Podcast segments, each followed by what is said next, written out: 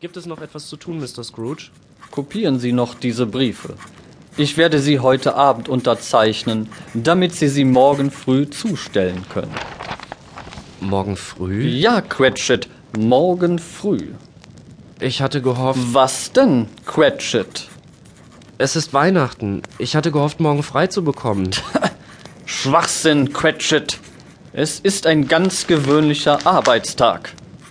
Weihnachten ist doch nur einmal im Jahr. Ein ganzer Tag, an dem alle Angestellten ihren Chefs auf der Tasche liegen. Cratchit, Cratchit, Cratchit. Sie lassen nach. Sie sind ein äußerst fähiger Mitarbeiter. Ich schätze Ihren Arbeitseinsatz. Aber neuerdings werde ich das Gefühl nicht los, dass Sie nur noch die Hälfte Ihrer Kraft investieren. Mein kleiner Sohn ist schwer krank. Sie haben einen Sohn, Cratchit? Ich habe mehrere Kinder. Interessant. Cratchit, Sie dürfen morgen zu Hause bleiben. Ich erwarte aber pünktliches Erscheinen am zweiten Weihnachtstag früh um neun. Danke, Mr. Scrooge. Ach, und Cratchit, Ja? wenn sich Ihre Arbeitsmoral nicht bessert, werde ich Sie entlassen müssen. Ich hoffe, das ist Ihnen einsichtig. Ich verstehe. So, und nun los mit Ihnen. Sie haben ja jetzt einen Tag weniger Zeit, aber die Arbeit wird dadurch auch nicht weniger.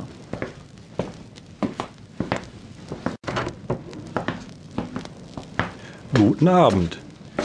Haben wir das Vergnügen mit Mr. Marley oder mit Mr. Scrooge? Mr. Marley ist seit sieben Jahren tot. Auf den Tag genau sieben Jahre. Oh, das ist bedauerlich. Wir hoffen, dass sein Geschäft nun in guten Händen bei seinem fähigen Partner ist. Und wir hoffen auch, dass Mr. Marleys Güte und Freigebigkeit fortlebt. Freigebigkeit? Er hat uns stets an Weihnachten einen großzügigen Betrag für die Ärmsten der Armen, die Mittel- und Obdachlosen zur Verfügung gestellt. Wir hoffen, daran anknüpfen zu können. Wie viel darf ich für Sie zeichnen? Nichts. Denken Sie doch an all die armen Menschen, die nicht einmal ein Dach über dem Kopf haben. Besonders zu dieser Zeit trifft sie ihr Schicksal besonders hart. Kein Obdach, keine Familie, keine Hoffnung. Gibt es denn keine Gefängnisse mehr? Doch, doch, viel zu viele. Und die Arbeitslager? Ja, natürlich. Ich zahle Steuern. Damit habe ich meine Schuldigkeit für das Gemeinwesen getan. Verstehen Sie doch. Einige der Ärmsten würden lieber sterben, als in eine solche Einrichtung zu gehen. dann kann ich Ihnen auch nicht helfen. Sollen Sie sterben und damit Ihren Beitrag zum Kampf gegen die Überbevölkerung leisten. Mr. Scrooge, ich bin offen gestanden entsetzt über Ihre Kaltherzigkeit. Das tut mir leid. Bitte, dort ist die Tür. Mr. Scrooge, Dort ist die Tür. Guten Tag. guten Tag und noch ein fröhliches Weihnachtsfest, Mr. Scrooge. Weihnachten. Tss, Schwachsinn. Herein? Onkel Ebenezer, Was willst du denn hier? Ich habe keine Zeit für dich. Komm ein andermal wieder. Onkel, bitte. Ich weiß nicht, warum du mich aufsuchst. Wirklich nicht. Wir haben uns nichts zu sagen.